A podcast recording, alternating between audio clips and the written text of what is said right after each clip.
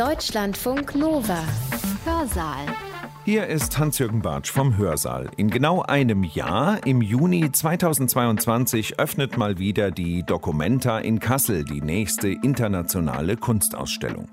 Doch schon jetzt ist eine Ausstellung über die Ausstellung zu sehen. Gestern, am 18. Juni 2021, hat sie in Berlin unter dem Titel geöffnet Documenta, Politik und Kunst. Konzipiert hat sie das Deutsche Historische Museum, von dem wir auch die beiden Vorträge in unserer Sendung heute zur Verfügung gestellt bekommen haben. Es geht um die Schattenseiten der Documenta, die 1955 zum ersten Mal öffnete und eine Kunst präsentierte, die leider, so Julia Friedrich, die ihr jetzt gleich hören werdet, keinen Bruch mit der NS-Vergangenheit herstellte. Alle Kultur nach Auschwitz samt der dringlichen Kritik daran ist Müll. Die westdeutsche Vergangenheitsbewältigung der Nachkriegsjahre fand in der Kunst statt. Dort konnte gekittet, geglättet, repariert werden.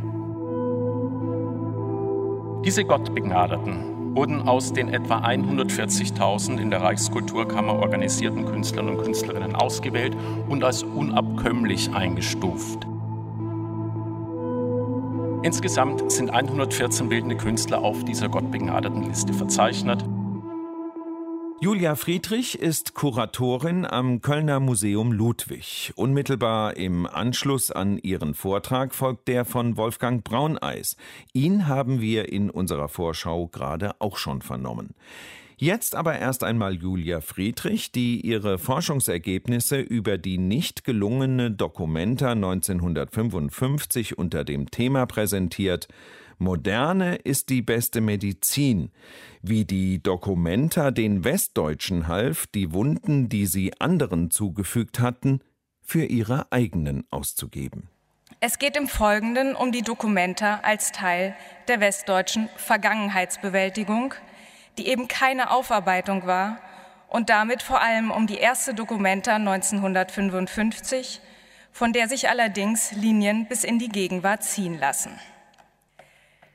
Wegen ungünstiger Witterung fand die Vergangenheitsbewältigung in der Kunst statt. Der Bruch, den der Nationalsozialismus für die westliche Geschichte und Geschichtsauffassung bedeutet, ist in der Kultur auf besondere Weise spürbar. Einige der wichtigsten Nachkriegsdebatten über diesen Bruch beziehen sich auf Kulturgüter und kulturelle Fragen. Man denke an den Streit zwischen Karl Jaspers und Ernst Robert Curtius über Goethe und den fortwesenden Goethe-Kult.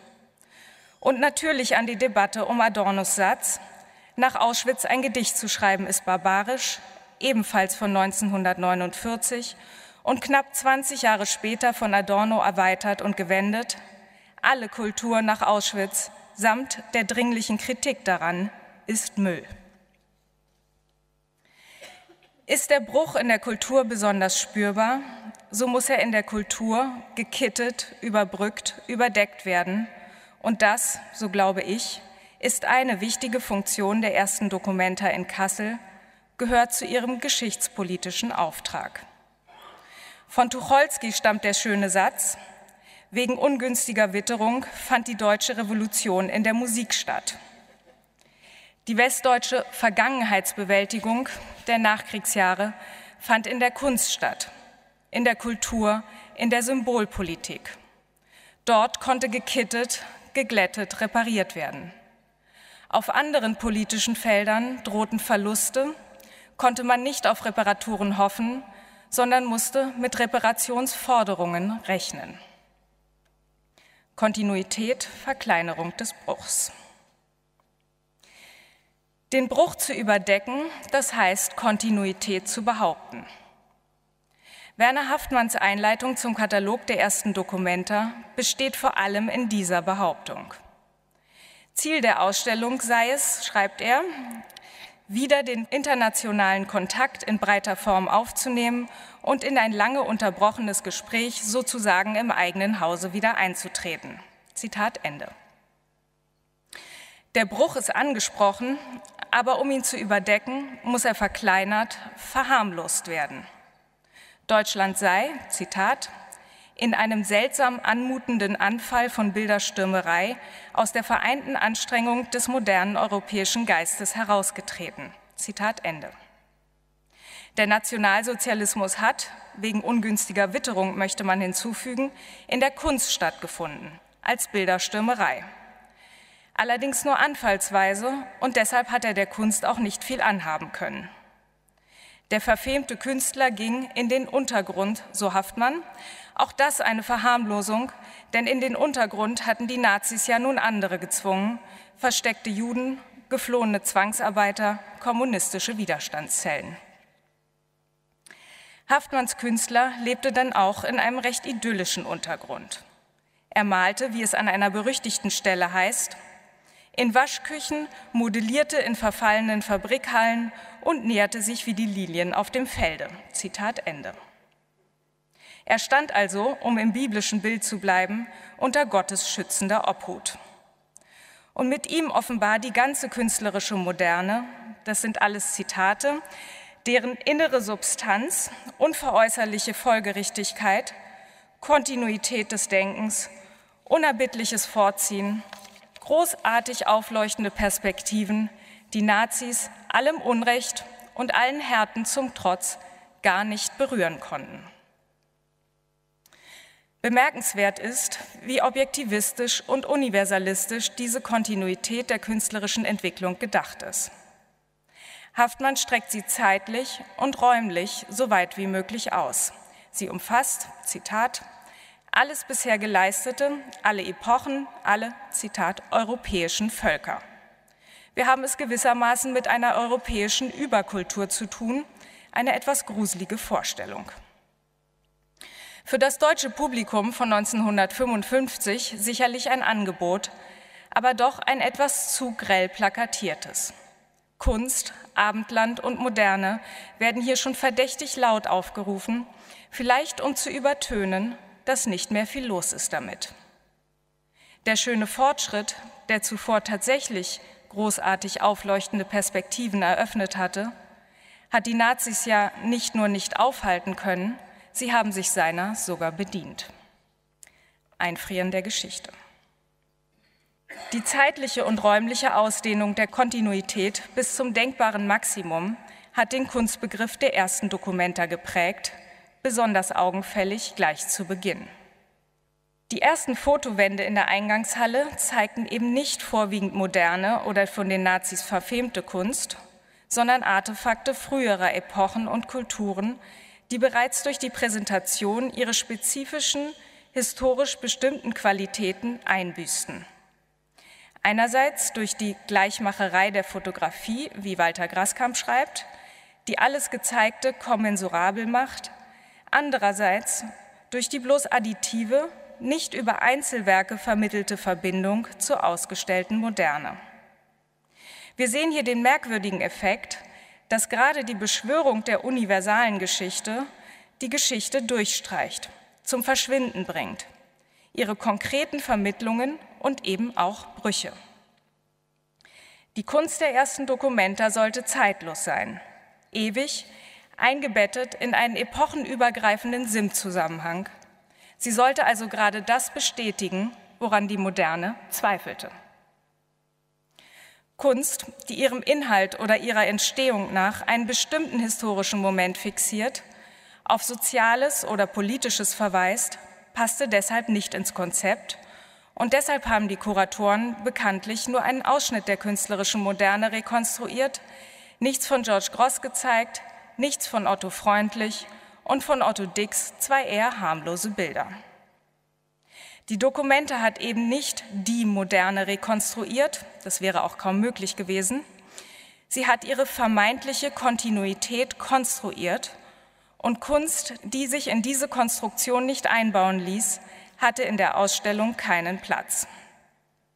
Das galt für alle Kunst, die an eine Kritik der bürgerlichen Ordnung, an soziale Hoffnungen oder Versprechungen erinnern konnte, die von den Nazis zum Schweigen gebracht worden waren. Die also daran erinnern konnte, dass der Bruch tatsächlich stattgefunden hatte. die geschminkte Leiche.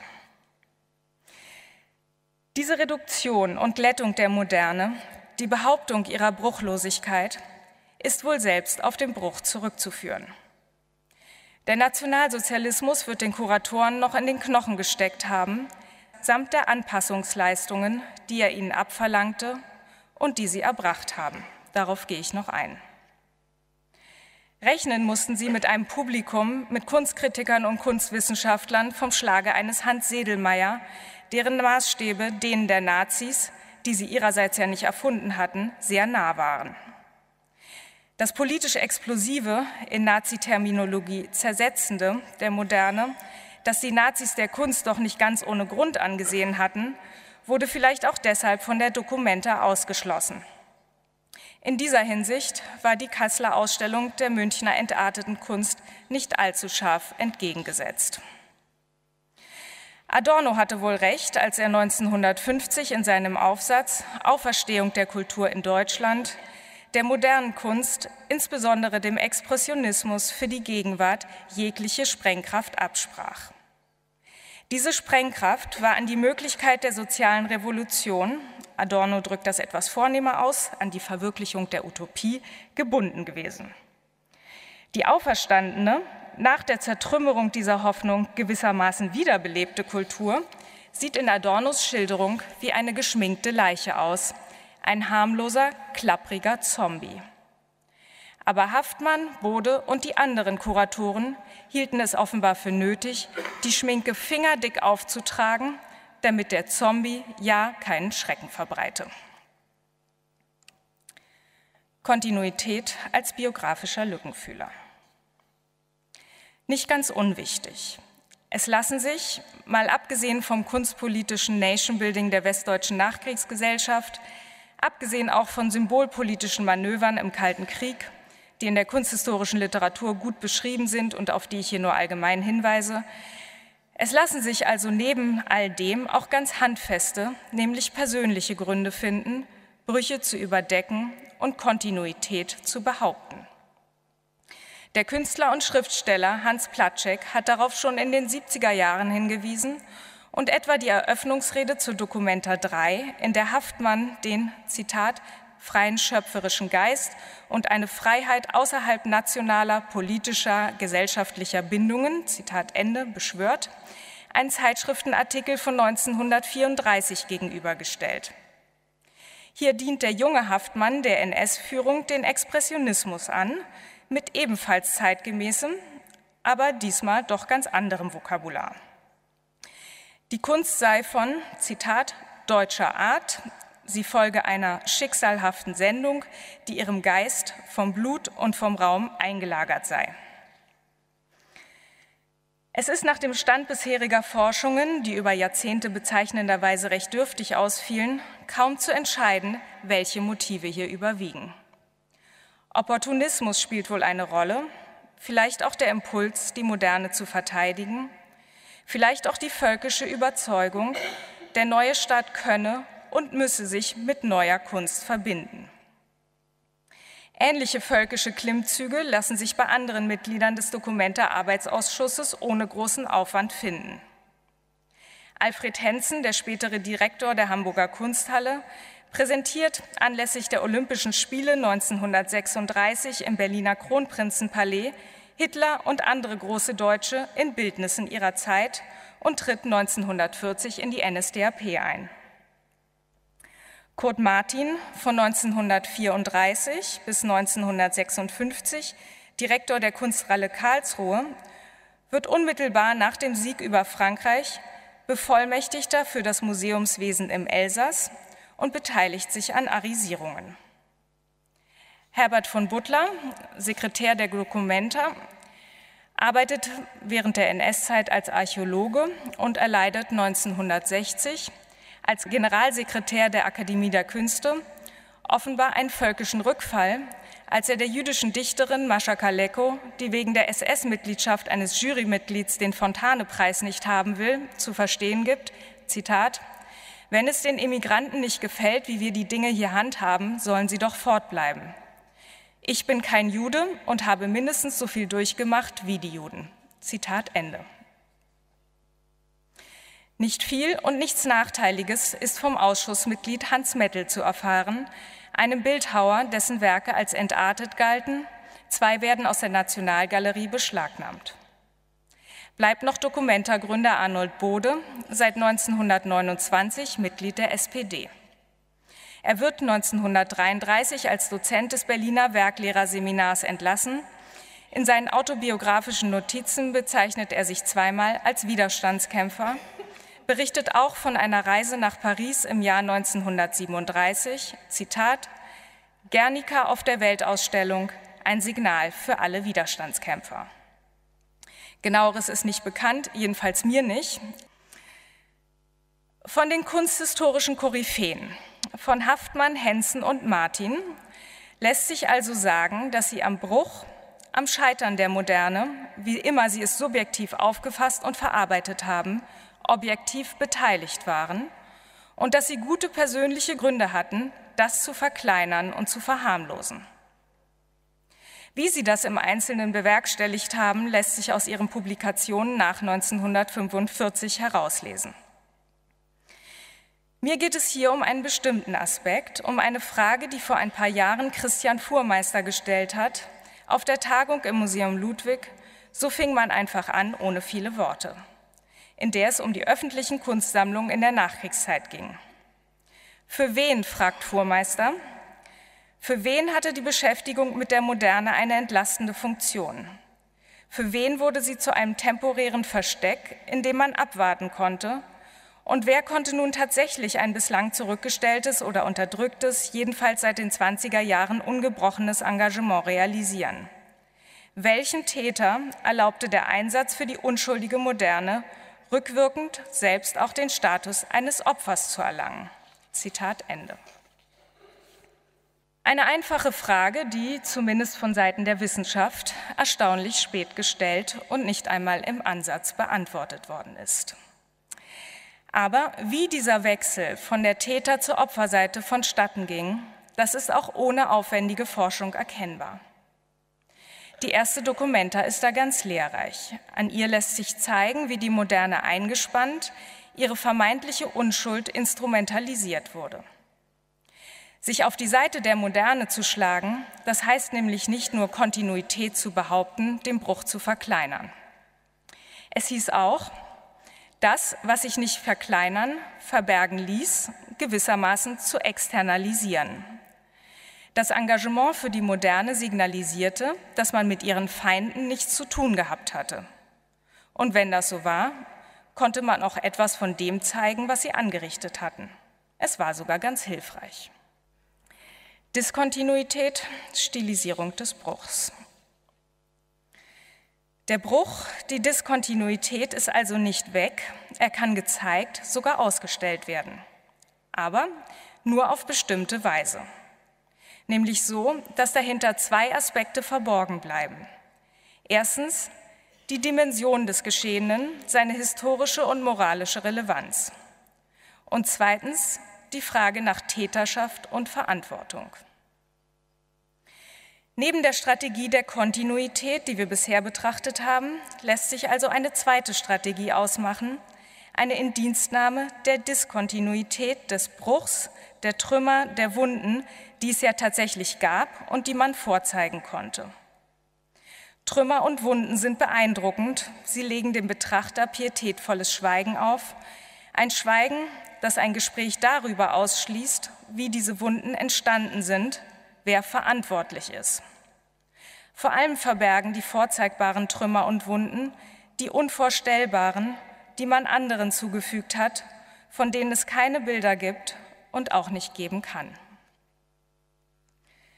Man hat die Ruinenästhetik der ersten Dokumenta und übrigens nicht nur der ersten als bloße Stilisierung verstanden, als eine Art demonstrative Bescheidenheit, ein Kunstgriff auch, mit dem aus der Not eine Tugend gemacht wurde.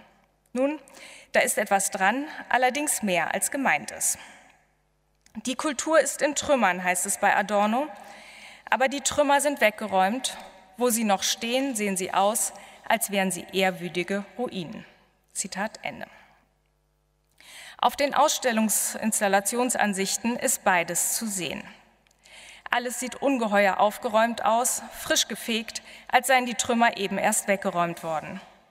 Die zertrümmerte Innenausstattung ist aber nicht rekonstruiert worden, sondern gerade ihr Fehlen wird im Rohbau des provisorisch wiederhergestellten Fridericianums zur Ruineneleganz stilisiert. Die Verlorenheit der großen, durch den Wegfall von Wänden gewissermaßen freigebombten Säle, das unverputzte Mauerwerk, die Betondecken, Stützen und Gerüste. All das ist von Bode begeistert aufgegriffen und ausgestaltet worden, wie wir vom Dokumenta-Historiker Harald Kimpel wissen, der einschlägige Zitate zusammengetragen hat. Bode schwärmt vom Provisorischen als einem Stimulans und will Haftmann aus dem offenbar grässlich unzerbombten Venedig nach Kassel locken, indem er ihm eine kolossale Kriegsruine in Aussicht stellt. Haftmann sowie Hensen und Martin sollen sich übrigens bei einer ersten Ruinenbesichtigung dann eher enttäuscht gezeigt haben.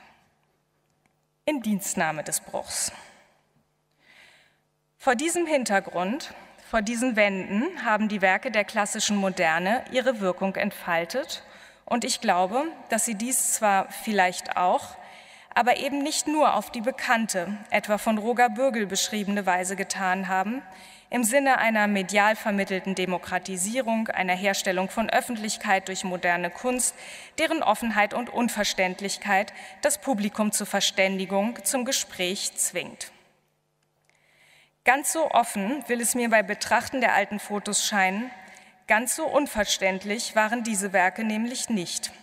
Die Installation klebte ihnen Sinn an, und sei es der Sinn einer milde dosierten Sinnlosigkeit, einer transzendentalen Obdachlosigkeit, die sich auskosten ließ, aber nicht auf ihre Ursachen befragt werden sollte.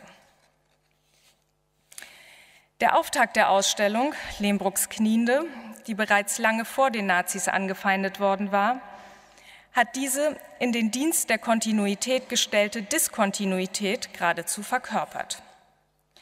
Die Inszenierung unterstrich ihr sanftes Pathos, lud sie mit Bedeutung auf, einer charakteristischen Mischung von Verletzlichkeit und Behauptungswillen, die als Zeitsignatur ins ganz Allgemeine gewendet war. Vielleicht ließe sich das Knien der Figur auch als Demutsgeste deuten oder sogar als Schuldeingeständnis. Heutigen Betrachtern könnte Willy Brandts Kniefall in den Sinn kommen. Allerdings befand sich die verfemte Skulptur doch eher auf Seiten der Opfer als der Täter. Eben deshalb hat sie 1955 dazu einladen können, Täter- und Opferperspektive zu vertauschen oder ins Allgemeine diffuse aufzulösen. Auf den Fotos sieht es übrigens fast so aus, als ob Lehmbrucks Skulptur tatsächlich kein Obdach hat. Zu erkennen sind nur dünne Streben, vielleicht handelt es sich um eine provisorische Lösung oder mal wieder um eine Inszenierung des Provisorischen. Selbst wenn sich über der Skulptur ein solides Dach befand, ist es bemerkenswert, dass es auf den Fotos kaum zu sehen ist. Einige Gemälde waren auf filigranen Stützen installiert. Auch hier wird ein Eindruck von Unsicherheit, Fragilität, schwankendem Grund beabsichtigt gewesen sein, gemäß einer in diesen Räumen nun wirklich höchst eleganten Ruinenästhetik, die sich die Werke einverleibt, statt bloß ihren Hintergrund abzugeben. Aber vielleicht haben wir es hier wieder mit der Behauptung von Kontinuität zu tun oder genauer mit dem Kipppunkt, an dem sich der Zweck der Inszenierung erfüllt. Der gezielt herbeigeführte Umschlag von Diskontinuität in Kontinuität. Denn das Kapitel der Diskontinuität, das die Dokumenta tatsächlich aufgeschlagen hat, sollte eben nur ein Kapitel sein. Etappe einer Geschichte, die natürlich ihre Wendepunkte, ihre Plotpoints hat, aber deshalb umso glücklicher ans Ziel kommt. Diese Gemälde auf ihren schlanken Stängeln, sehen sie nicht wie Blumen aus? Wird hier nicht die Geschichte eines Aufblühens, einer Heilung erzählt, die Geschichte der zurückliegenden zehn Jahre 1945 bis 1955? Das Leben geht weiter. Es sprießt auf den Trümmern und wird sie bedecken. Die Hauptausstellung fand bekanntlich nebenan statt, die Kasseler Bundesgartenschau, die das Thema fast ebenso eindrücklich ausführte wenn auch vielleicht etwas gröber, um nicht zu sagen unverblümter. Worin besteht also die Insinsnahme des Bruchs? Schlicht darin, dass man die Trümmer von Kassel ästhetisiert und wie eine Kulisse vor die Trümmer von Guernica, Warschau und Leningrad geschoben hat. Man hat die eigenen Wunden zu Wunden des Menschen überhaupt abstrahiert und die Wunden der Opfer des Nationalsozialismus, die ja nun in der Tat die Allgemeinheit den Menschen überhaupt angehen, damit verborgen. Gezeigt wurde das Vorzeigbare und damit verborgen die Unvorzeigbarkeit dessen, was wirklich geschehen war. Man hat die Moderne in den Ruinen aufblühen lassen und damit die große, schlicht und einfach unreparierbar kaputte Ruine verborgen, die die Moderne 1955 war und geblieben ist. Gebrochene Inszenierung. Walter Graskamp hat kürzlich der ersten Dokumenta einen Film gegenübergestellt, Muriel von Alain Resnais, gedreht um die Jahreswende 1962-63 in Boulogne-sur-Mer, einer ebenfalls vom Krieg zerstörten und wieder aufgebauten Stadt. Der Film handelt von der Unmöglichkeit, zur Vorkriegszeit zurückzukehren und schon deshalb stellt er, wie Graskamp sagt, die Nachkriegssituation aufrichtiger dar als die Ausstellung in Kassel. Das Erstaunliche ist, dass Resnais 1963 bereits zeigt, was in Kassel schiefgelaufen ist.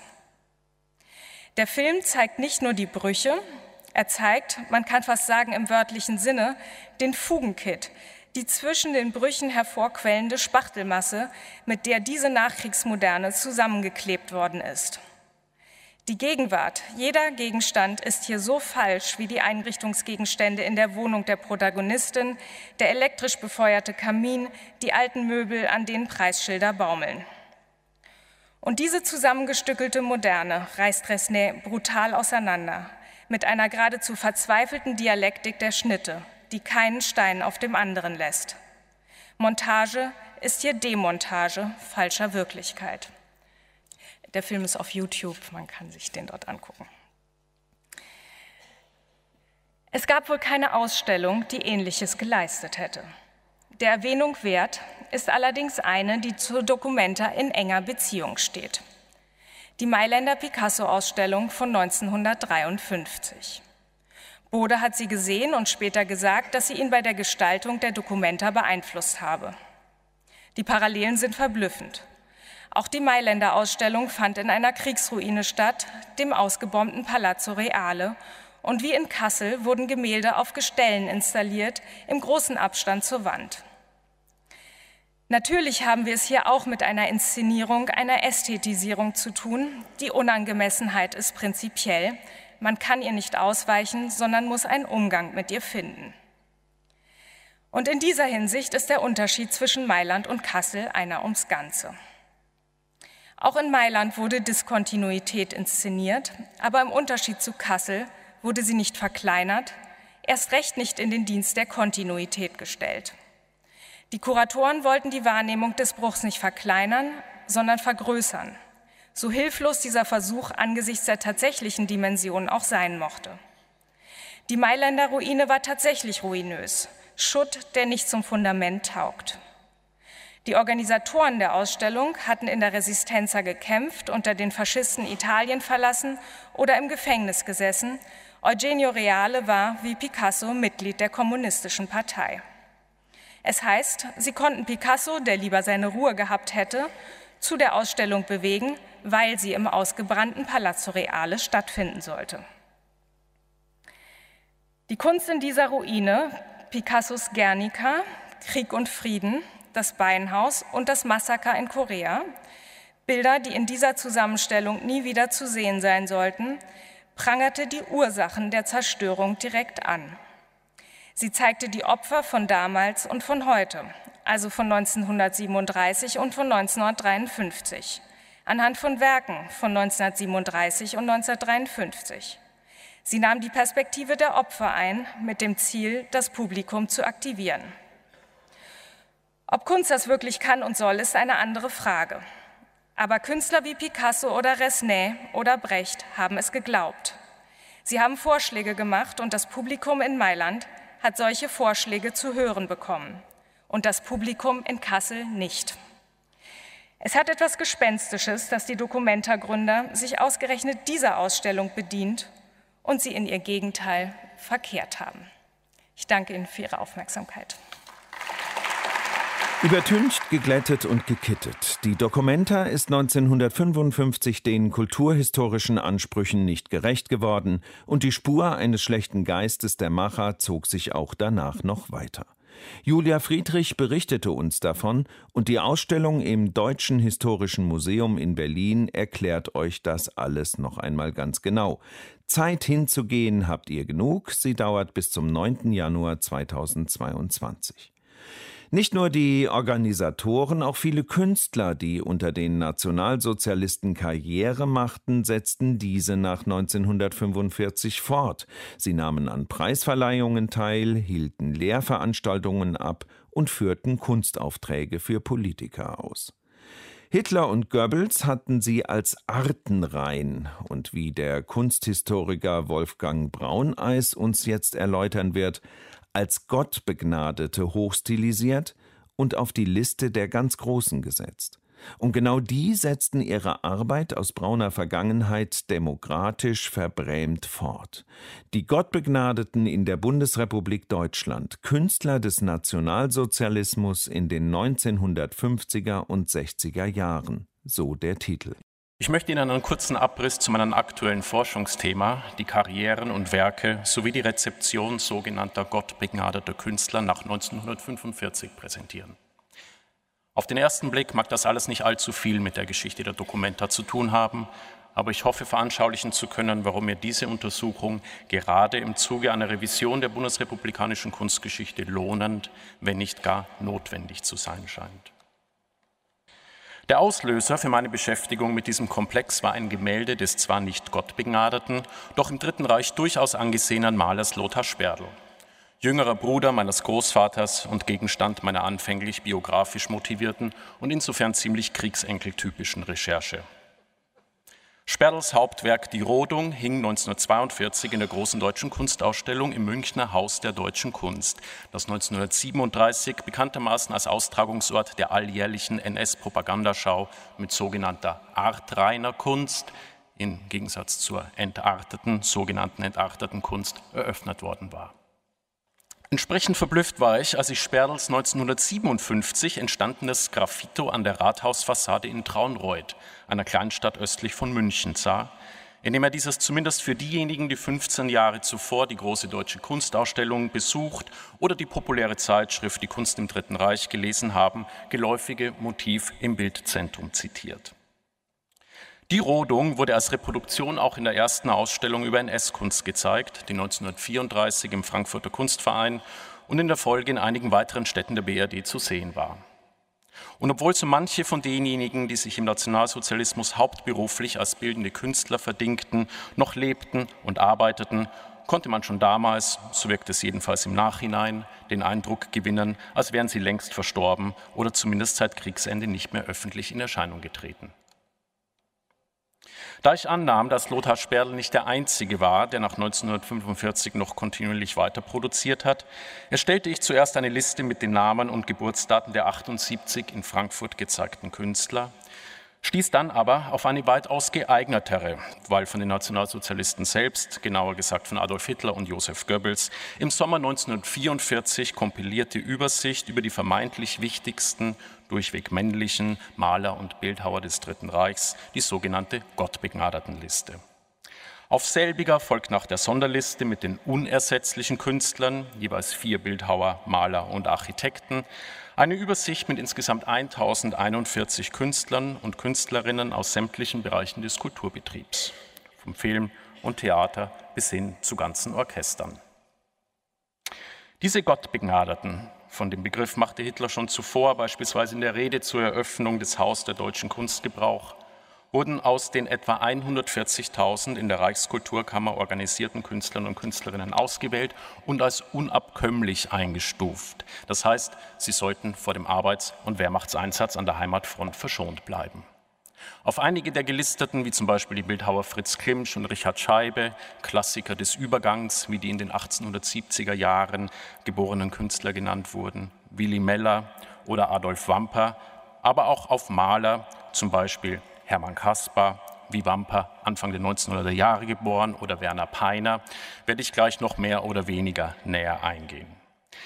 Insgesamt sind 114 bildende Künstler auf dieser gottbegnadeten Liste verzeichnet, die im Mikrofisch im hiesigen Bundesarchiv eingesehen werden kann. Etwa die Hälfte davon überlebte mindestens die Ära Adenauer, wovon wiederum ein beträchtlicher Teil auch nach 1945 professionell in eben diesem Bereich tätig war. Die Gottbegnadetenliste kommt, vor allem in der Abteilung Malerei, nicht von A bis Z schlüssig daher. Man kann sich über manch gemäßigt impressionistischen Vertreter wundern und den ein oder anderen Hardliner zu Recht vermissen. Nichtsdestotrotz eignet sie sich als repräsentative, im wahrsten Sinne des Wortes amtliche Übersicht, als Ausgangspunkt für eine erste breit angelegte Untersuchung zu diesem Thema. Die Gottbegnadeten waren in der BRD mit Ausnahme der ersten Nachkriegsjahre um 1950 kaum in Museen oder Kunsthallen zu sehen. Was allerdings nicht bedeutet, dass die dazu verdammt waren, künstlerisch im Verborgenen zu agieren.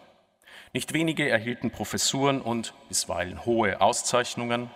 Vor allem aber waren und sind zahlreiche nach 1945 entstandene Arbeiten, und darauf möchte ich mich in erster Linie konzentrieren, im öffentlichen Raum zu sehen sowie in Rathäusern und Schulen oder auch in Foyers von Versicherungskonzernen und Postämtern. Von Adolf Wamper, um jetzt im Schweinsgalopp ausgewählte Beispiele vorzustellen, existieren allein im Stadtraum Essen etliche Werke aus den 1950er und 60er Jahren.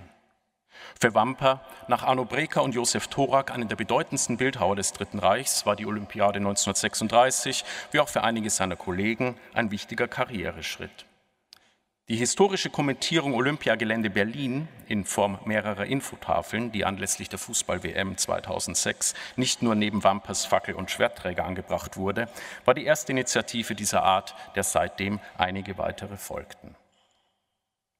1940 präsentierte er in der besagten großen deutschen Kunstausstellung mit Genius des Siegers eine der markantesten Monumentalskulpturen des Dritten Reichs. Im Rahmen seines ersten öffentlichen Auftrags nach Kriegsende für die Stadtverwaltung Euskirchen setzte sich Wamper im Wettbewerb unter anderem gegen Ludwig Gies durch, dessen Kruzifix neben Otto Freundlichs großem Kopf fast schon zu einem Synonym für die entartete Kunstausstellung 1937 geworden ist. Zehn Jahre später hat Adolf Wamper, der seit 1948 als Leiter der Bildhauerklasse, später Professor an der Essener Volkwangschule tätig war, eine Skulptur anlässlich der Bombardierung der Stadt Düren geschaffen. Eines der wiederum sehr wenigen nach 1945 entstandenen Werke eines Künstlers des Nationalsozialismus, das dank der Initiative einer örtlichen Gruppierung mit einer kritischen Kommentierung versehen worden ist. Willy Mellers vor einer als Ziegelrelief gestalteten Weltkarte hinterfangene bronzene Merkurstatue an der Bochumer Hauptpost, gegen deren Enthüllung es Ende der 50er Jahre, anders als bei Richard Serras 1979 unweit davon platzierten Terminal, keine Gegenwehr gab, ist eine seiner zahlreichen Arbeiten im öffentlichen Raum, vornehmlich in Nordrhein-Westfalen. Wie schon bei Wamper haben wir es auch bei Meller mit einem der hochrangigsten Bildhauer des Nationalsozialismus zu tun, der unter anderem für die skulpturale Gestaltung der NS-Ordensburg Vogelsang sowie des KDF Seba das Prora verantwortlich zeichnete.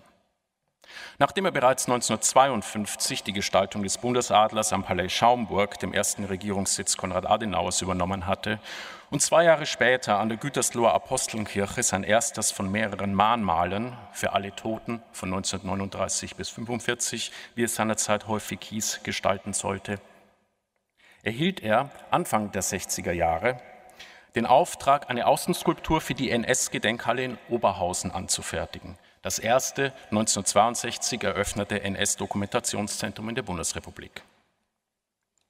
Während Meller Anfang der 50er Jahre den Adler für das Palais Schaumburg anfertigte, gestaltete Hermann Kaspar die großflächige Fassade des Kulturreferats München, samt einem Säulenmuster, das auch ob der räumlichen Nähe fast zwangsläufig an die Längsseiten des Haus der Kunst erinnert, dessen Säulengang zum englischen Garten hin zu dem bis heute durch die Kassettendecke mit Kaspars Hakenkreuzmosaiken gegliedert wird. Mit Mosaiken und Intarsienarbeiten stattete Hermann Kasper auch das Nürnberger Reichsparteitagsgelände oder die Reichskanzlei in Berlin aus.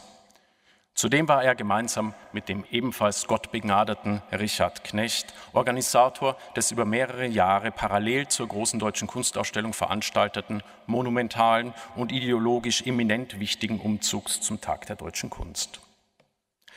Ungeachtet dessen wurden Hermann Caspar noch 1945 zahlreiche Aufträge, vor allem in München, vom Bayerischen Landtag bis zum Deutschen Museum zuteil.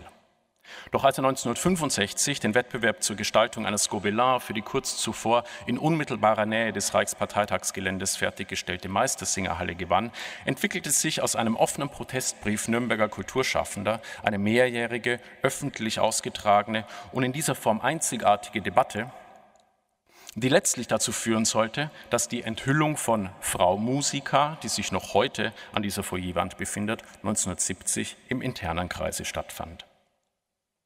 Parallel zu den Nürnberger Protesten machte sich auch an der Münchner Akademie der Unmut einiger Studierender gegen Hermann Caspar breit, der dort, wie schon im Dritten Reich, als Professor tätig war. Daraus resultierte mit der Broschüre Der Fall Hermann Caspar die wahrscheinlich einzige kritische Publikation, die zu Lebzeiten eines im Nationalsozialismus erfolgreichen Künstlers erschienen ist. Neben in vielerlei Hinsicht bemerkenswerten Karrieren wie denen von Wamper, Meller oder Kaspar möchte ich auch einzelne, beispielsweise ikonografische Themen sowie ausgewählte Arbeiten anderer Künstler berücksichtigen. Dazu zählt unter anderem die Kollaboration zwischen Arno Breker und Werner Peiner, dem wohl ranghöchsten Maler des Dritten Reichs, der wie Breker auf der Sonderliste stand und zudem seit 1938 die Hermann Göring Malschule in Kronenburg in der Eifel, eine Art Eliteeinrichtung für artreine Malerei leitete. Peiner und Breker, von dem auch einige nach 1945 entstandene Skulpturen im öffentlichen Raum, vor allem in NRW, existieren, arbeiteten im Zuge des Neubaus des Kölner Gerling-Konzerns in den späten 1950er Jahren schon zum zweiten Mal zusammen.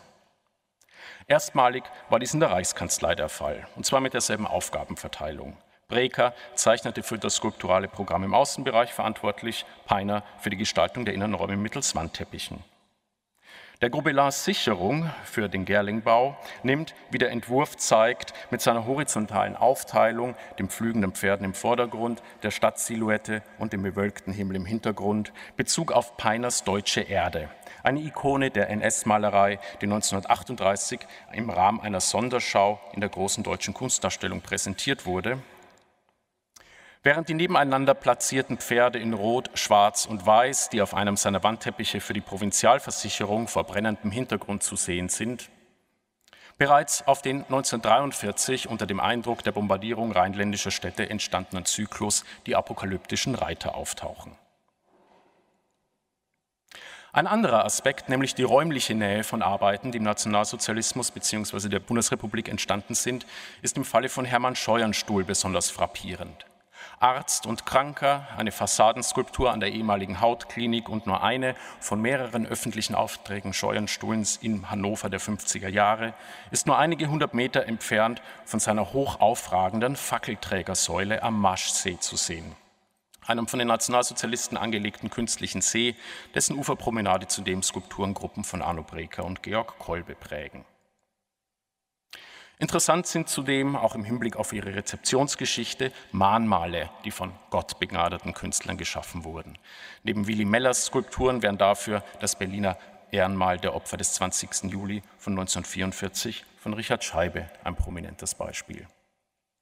Eine andere Art Untergruppe besteht aus Werken, mit denen im Dritten Reich begonnen, die aber erst in der BRD vollendet wurden wie Hermann Kaspers Mosaik im Deutschen Museum oder in gewisser Hinsicht auch Josef Wackerles Atlasbrunnen, der in den 30er Jahren am KDF-Hotel Platterhof auf dem Obersalzberg stand und seit 1953 um zwei große Bassins erweitert den Kurgarten in Bad Reichenhall ziert.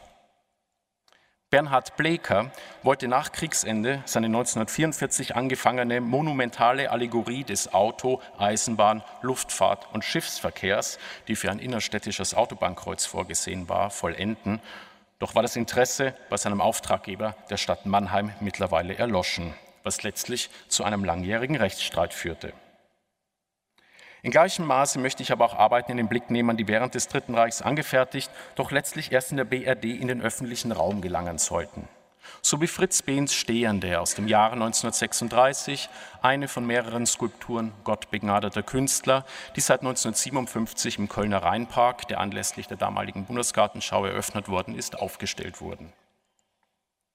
Fritz Klimts Skulptur Olympia kann mit einer ungleich beachtlicheren Vorgeschichte aufwarten.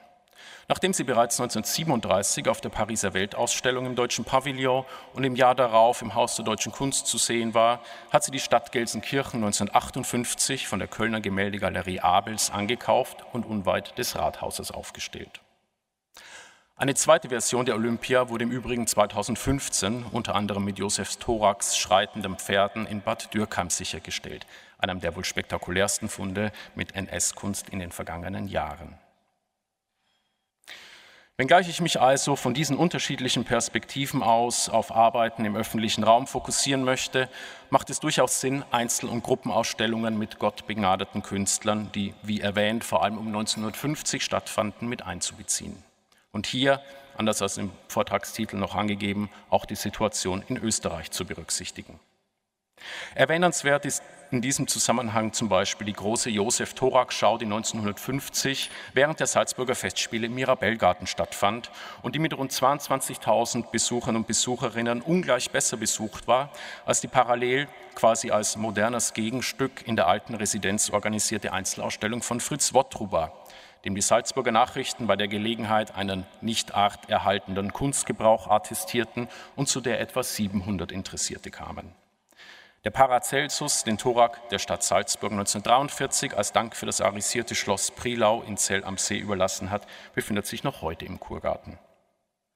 Der Blick über die Grenze ist nicht nur deshalb sinnvoll, weil die Verantwortlichen im Haus der Kunst vermutlich auch durch die Salzburger Ausstellung sich dazu ermutigt sahen, 1951 mit Rückendeckung des bayerischen Kultusministers eine Gruppenausstellung mit unter anderem Thorak und dem gottbegnadeten Maler Sepp Hilz auf die Beine zu stellen sondern auch um das unmittelbare Aufeinandertreffen eines gottbegnadeten und eines exilierten Künstlers betrachten zu können, nämlich Fritz Behn und Fritz Wottruba, der nach Behns Entlassung an der Wiener Akademie 1945 zu dessen Nachfolger als Leiter der Bildhauerklasse ernannt wurde.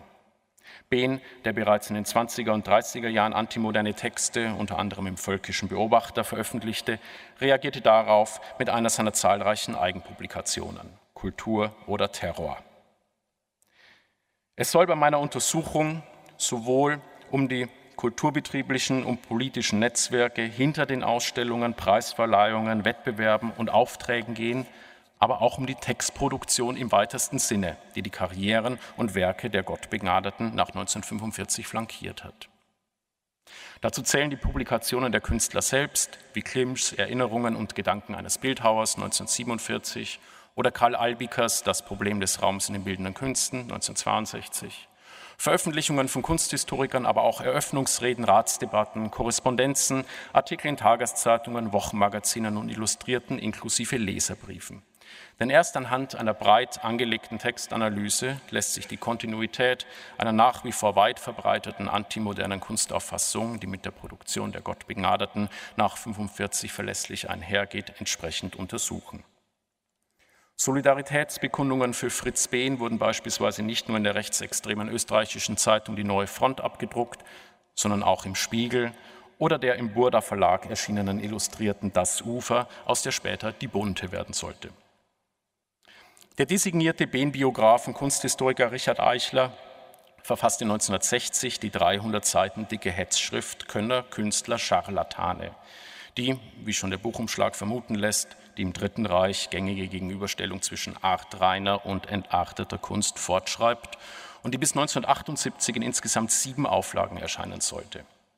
Eichlers Bücher, so auch der gesteuerte Kunstverfall von 1965 oder Viel Gunst für schlechte Kunst von 1968, zählen zu den erfolgreichsten populärkunsthistorischen Titeln der 60er Jahre.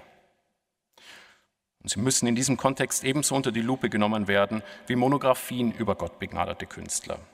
Sei es jene über Hermann Scheuernstuhl, die 1965 vom Niedersächsischen Kultusministerium herausgegeben wurde, oder das 1968 publizierte Richard Knecht Buch von dem Kunsthistoriker Wilhelm Rüdiger, der 1933 mit der Chemnitzer Femeschau Kunst, die nicht aus unserer Seele kam, das Konzept der entartete Kunstausstellung vorweggenommen hat.